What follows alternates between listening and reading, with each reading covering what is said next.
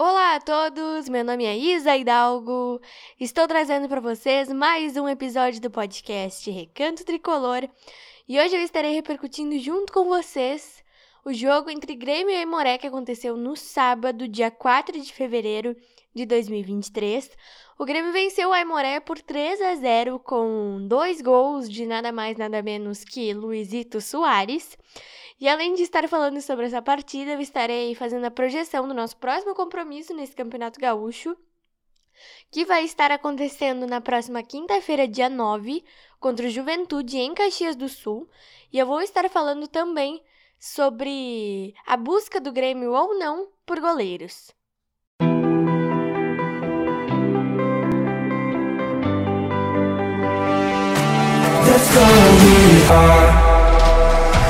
O Grêmio é a nossa vida, é a alegria do nosso coração.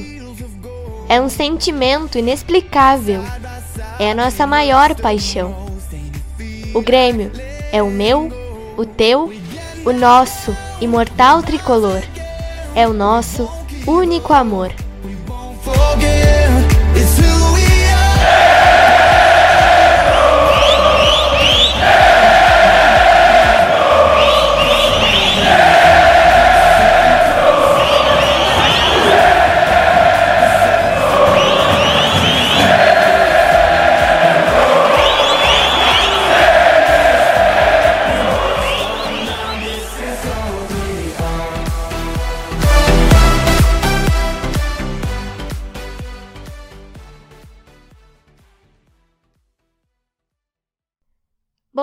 Gente, vamos lá então, começar nosso episódio de hoje, falando primeiramente desse jogo entre Grêmio e Aimoré que aconteceu no sábado, dia 4, e manteve, né, nossa invencibilidade no ano no Campeonato Gaúcho. A gente é líder absoluto desse campeonato com 15 pontos. O segundo colocado, que é o Internacional, tem 6 pontos de distância pra gente, então tá, tá bem folgada aí, né, a liderança do Grêmio nesse campeonato. E isso é muito bom, me deixa muito, muito, muito feliz. Nós vencemos o Aimoré por 3 a 0, como eu destaquei na introdução desse episódio, com dois gols de Luiz Soares e um gol do Bruno Vini. Bruno Vini, que fez o seu primeiro gol como profissional, mas infelizmente ele teve uma lesão muscular de grau 2 e a previsão de retorno é daqui dois meses. É, eu já aproveito aqui para para deixar, né, boa recuperação pro Bruno e infelizmente ele se lesionou porque ele com certeza tem muito a agregar para nós é, e eu fiquei muito feliz com esse primeiro gol dele. Ele já fez uma partida muito boa contra o São José.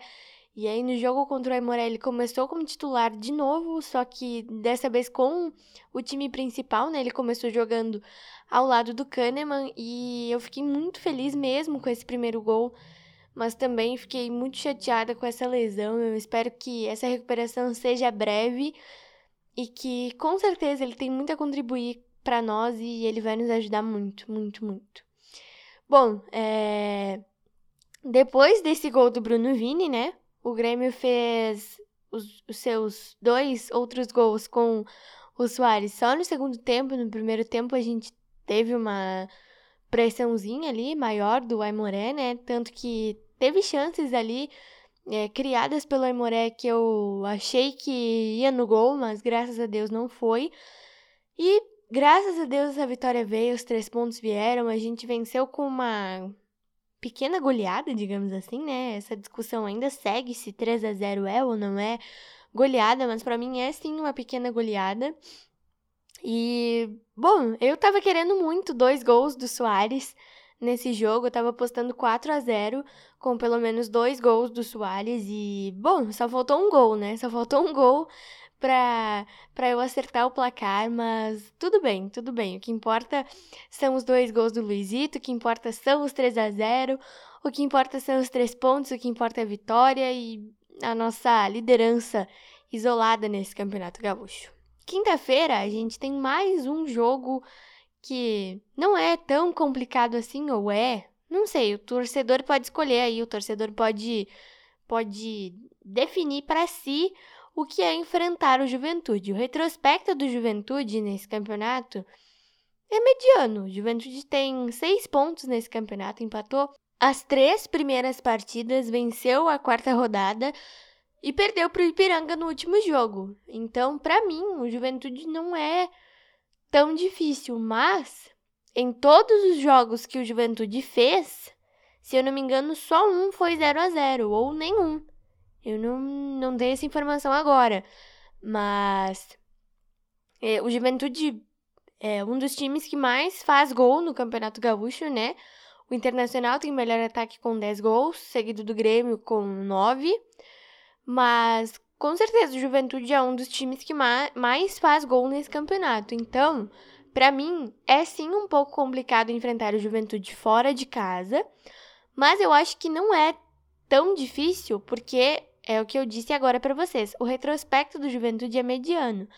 Mas não dá para prever nada com relação ao futebol, né? O futebol é bem difícil de se prever, mas eu acho que sim, o Grêmio pode vencer o Juventude. Mas tem uma coisa, gente, que eu queria tratar aqui com vocês, eu acho que é bem importante de falar, que é a busca do Grêmio ou não por goleiros. Eu já tinha ressaltado essa, essa questão na repercussão que eu fiz contra o, no jogo contra o Brasil de Pelotas. Mas é, eu queria falar um pouquinho mais detalhadamente sobre isso com vocês.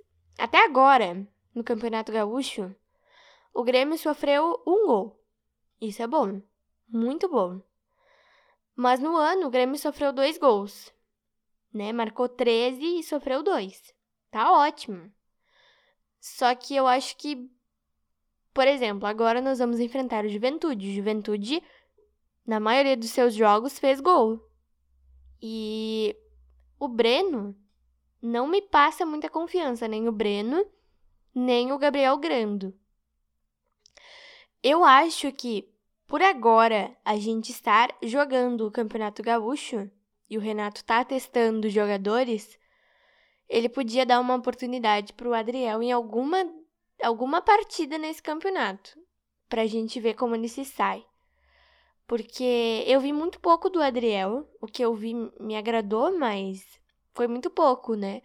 A gente não pode falar muito, muita coisa da performance do Adriel, porque ele jogou algumas partidas, né? Uma ou duas ou três partidas.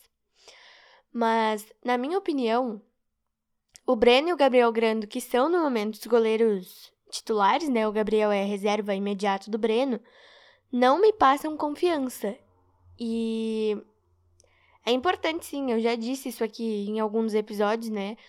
Mas é importante sim o Grêmio buscar um goleiro mais experiente para tentar ter resultados melhores em campo o Grêmio tinha uma. O Grêmio não, né? Tinham especulações aí que o Grêmio estaria de olho no Sérgio Rotier, o goleiro do Nacional do Uruguai, que foi para a Copa do Mundo ano passado. Para mim seria uma boa alternativa, mas eu não tenho acompanhado o Rotier no Nacional. Eu não sei como ele está. Mas para mim seria importante, seria fundamental que o Grêmio desse uma atenção maior para essa questão, né? Eu acho que mais para a janela do meio do ano, mais para o meio do ano, não sei. Mais para frente, eu diria. A gente poderia buscar pelo menos mais três ou quatro jogadores para compor esse elenco. Para mim, seria importante o Grêmio buscar um goleiro experiente que, que fosse bom pra gente, mais um zagueiro porque eu já disse aqui em alguma repercussão que o Jeromel, o Kahneman, Bruno Alves, o Bruno Vini, enfim, são jogadores que já têm uma idade avançada, né? Pelo menos mais que 30 anos. O Jeromel é o mais velho deles, com 37. Então seria importante o Grêmio buscar mais um zagueiro para reforçar essa posição, né? Mais um lateral esquerdo, porque o Reinaldo e o Diogo Barbosa não têm apresentado, na minha visão, uma performance muito boa ainda. Eu tenho tenho fé que eles podem melhorar ao longo do ano, mas para mim eles não têm apresentado uma uma performance, um desempenho bom em campo. E mais um ponta, porque nesse momento a gente só tem o Ferreirinha, que para mim é um jogador que tem muita habilidade, mas o Ferreirinha é muito fome. Eu acho ele muito, muito, muito fominha. Mas para mim, ele é um jogador muito habilidoso, ele dribla muito bem, ele faz a jogada individual com, com muita categoria. E o Guilherme é sem comentários, né? O Guilherme. Enfim, eu queria muito que o Grêmio trabalhasse um pouquinho mais a fundo com o Guilherme ou emprestasse ele para ele ganhar um pouco mais de rodagem, porque, gente, vou ser bem sincera com vocês, parece que o Guilherme não sabe jogar futebol.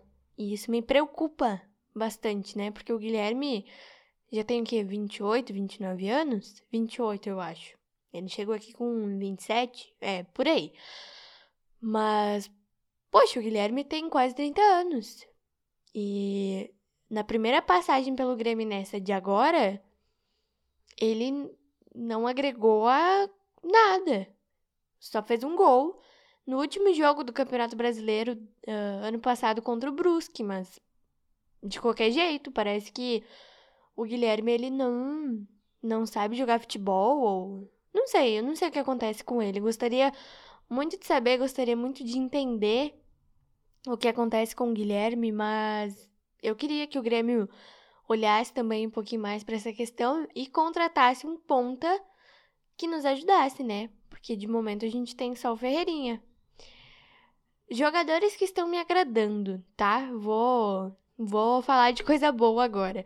Não vou cobrar muito porque é início de temporada, mas enfim.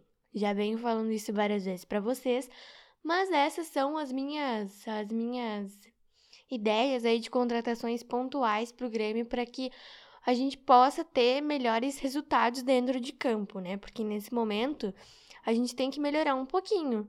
No primeiro tempo do jogo com a Imoré, a gente tomou uma boa pressão ali, né? E isso tem que ser corrigido pelo Renato, isso tem que, tem que melhorar bastante, porque para a Série A e para a Copa do Brasil, é, desse jeito que a gente está jogando, vai ser um pouquinho mais complicado, né? Mas enfim, isso ainda dá tempo de melhorar e eu espero que o Renato consiga corrigir esses problemas do Grêmio aí.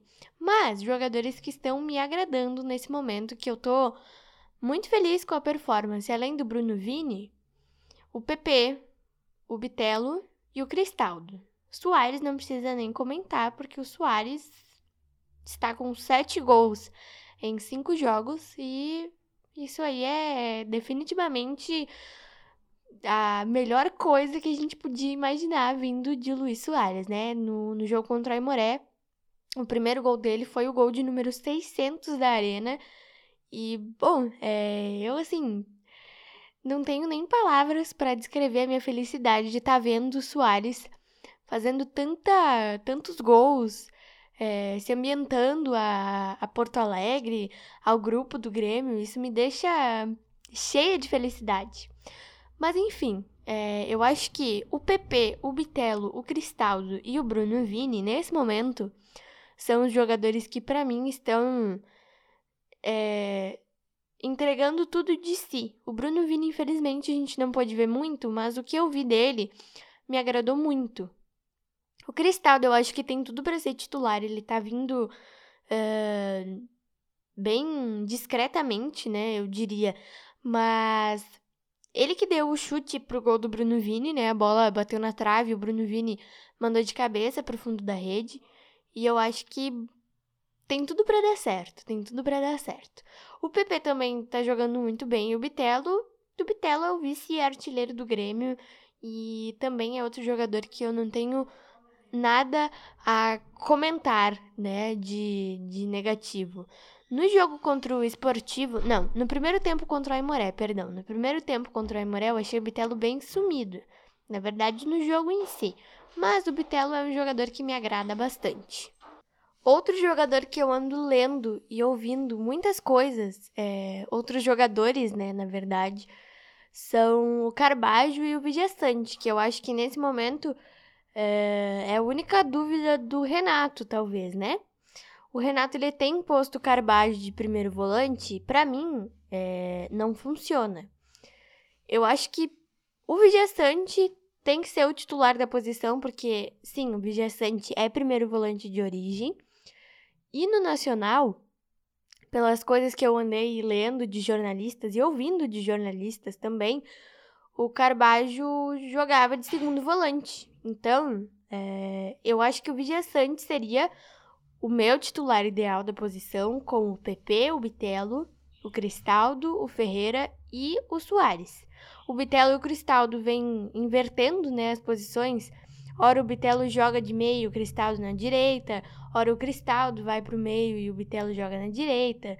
E isso anda funcionando, mas para mim o meio-campo ideal seria o Vijaçante, o PP, o Bitelo, o Cristaldo, Ferreira e o Soares lá na frente. Então foi isso, espero muito que vocês tenham gostado desse episódio. Quinta-feira a gente tem mais um compromisso nesse Campeonato Gaúcho para manter a nossa liderança isolada, para manter o 100% de aproveitamento, para manter as nossas vitórias, né, contra o Juventude fora de casa. Eu tenho um pouquinho de receio, digamos assim, do, do Juventude, de, de tomar gols, enfim, mas espero que isso não aconteça. Espero que a gente consiga manter um desempenho razoável que a gente vem, vem apresentando e que a vitória venha, que os três pontos venham e que a gente consiga manter a nossa invencibilidade no ano e no Campeonato Gaúcho. Um beijo e um abraço para vocês e até o nosso próximo episódio.